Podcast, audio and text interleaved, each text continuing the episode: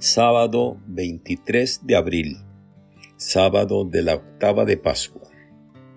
Evangelio según San Marcos. Habiendo resucitado al amanecer del primer día de la semana, Jesús se apareció primero a María Magdalena, de la que había arrojado siete demonios. Ella fue a llevar la noticia a los discípulos, los cuales estaban llorando, agobiados por la tristeza. Pero cuando la oyeron decir que estaba vivo y que lo había visto, no le creyeron. Después de esto, se apareció en otra forma a dos discípulos que iban de camino hacia una aldea. También ellos fueron a anunciarlo a los demás, pero tampoco a ellos les creyeron. Por último, se apareció Jesús a los once, cuando estaban a la mesa, y les echó en cara su incredulidad y dureza de corazón, porque no les habían creído a los que lo habían visto resucitado. Jesús les dijo entonces, Vayan por todo el mundo y prediquen el Evangelio a toda criatura. Palabra del Señor. Gloria a ti, Señor Jesús. Reflexión.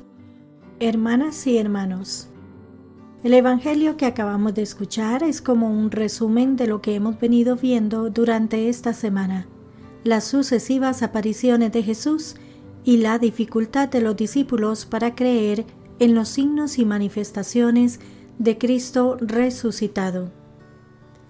En primer lugar, el Evangelio alude a la aparición a María Magdalena, de la que había arrojado siete demonios, es decir, la había liberado de una difícil enfermedad física.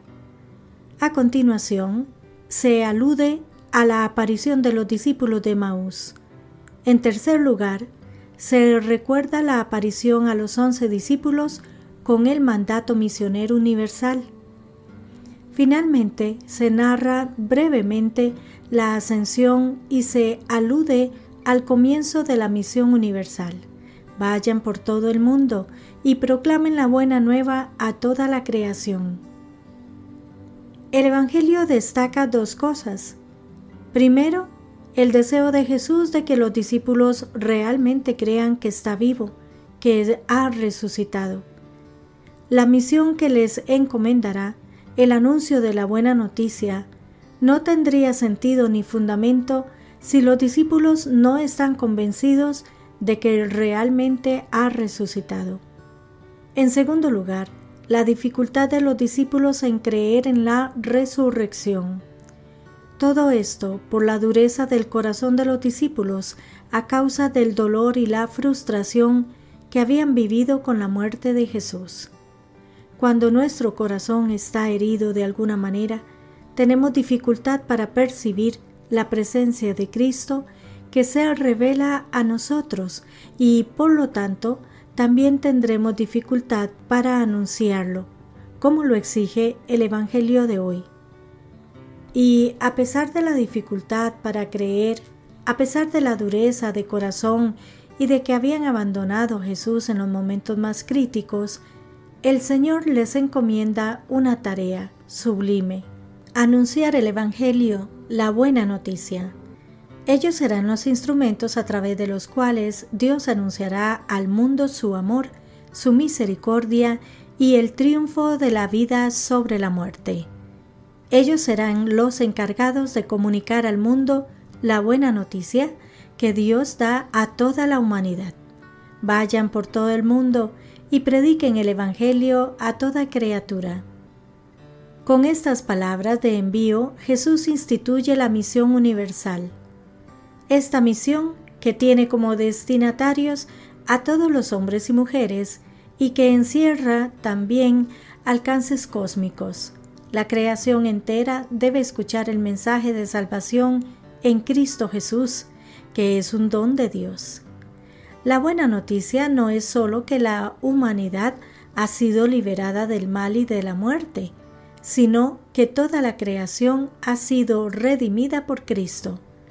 Con la resurrección del Señor, el cosmos mismo se ha beneficiado de una transformación en Cristo. Nosotros, en el siglo XXI, también hemos sido alcanzados por el acontecimiento de la resurrección. También el Señor, vivo y resucitado, se hace presente en nuestro diario vivir. ¿Creemos nosotros en la resurrección del Señor? ¿Creemos de verdad o es solo una idea que aceptamos? ¿Tenemos también nosotros el corazón duro? Ojalá en este tiempo pascual aprendamos de los primeros discípulos de Jesús cómo ser auténticos discípulos misioneros de la resurrección.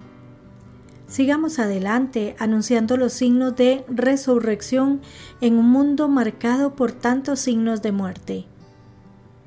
El Papa Francisco nos hace una invitación hermosa a cada cristiano en cualquier lugar y situación en que se encuentre a renovar ahora mismo su encuentro personal con Jesucristo o, al menos, a tomar la decisión de dejarse encontrar por Él, de intentarlo cada día sin descanso.